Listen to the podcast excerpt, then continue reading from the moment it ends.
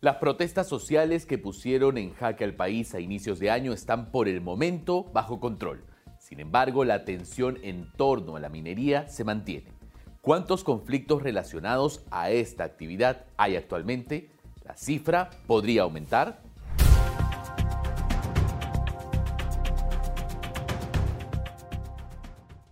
Lo saluda David Reyes Zamora, director periodístico de gestión, y esto es Perspectiva. Repasemos el número de conflictos sociales motivados por distintos factores que se han registrado en el 2023. En enero de este año se registraron 219 casos, en febrero 218, en marzo 221, en abril ascendió a 225 y en mayo se reportaron un total de 223. Pero ahora solo enfoquémonos en los conflictos sociales relacionados a la minería. En febrero de este año se registraron 71 casos y en marzo crecieron a 73, mientras que en abril y mayo superaron los 90, siendo así las cifras más altas de la última década. Lo preocupante es que estas cifras no habrían llegado a su pico, sino que podrían incrementarse. Conversamos con José de Chávez, ex viceministro de Gestión Ambiental, quien indicó que los proyectos de ampliaciones de la compañía minera Las Bambas llevarían al resurgimiento de la conflictividad social en el corredor minero del sur. La empresa tiene planes para duplicar el tamaño de su zona actual de producción de cobre, denominada Tajo Ferrobamba. Por su parte, Ana Leiva, especialista legal en temas mineroambientales, explicó que esa ampliación podría incidir en 18 comunidades, un centro poblado y tres predios privados ubicados en la zona. Conversamos con fuentes cercanas a las Bambas sobre el tema. El Tajo Ferrobamba será modificado y esto no impactará en terrenos de comunidades campesinas.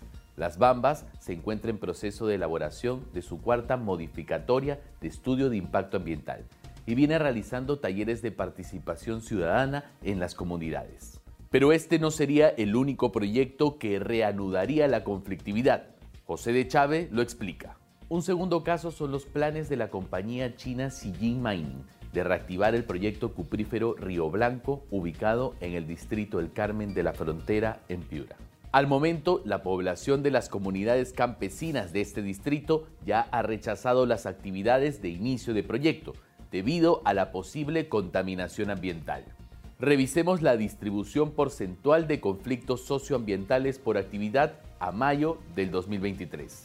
El 67.1% están relacionados a minería, y un 20% a hidrocarburos. Pero al hacer foco en los recursos entregados a las autoridades subnacionales de zonas mineras por canon, sobre canon y regalías entre el 2012 y el 2021, apenas el 5% se destinó a temas ambientales. Sin duda, la minería enfrenta los mayores problemas y lo preocupante es que se trata de una actividad que ocupa el 14.9% del PBI nacional, según reportes del Ministerio de Energía y Minas en el 2022. Oscar Chávez, jefe del Instituto de Economía y Desarrollo Empresarial de la Cámara de Comercio de Lima, dijo lo siguiente.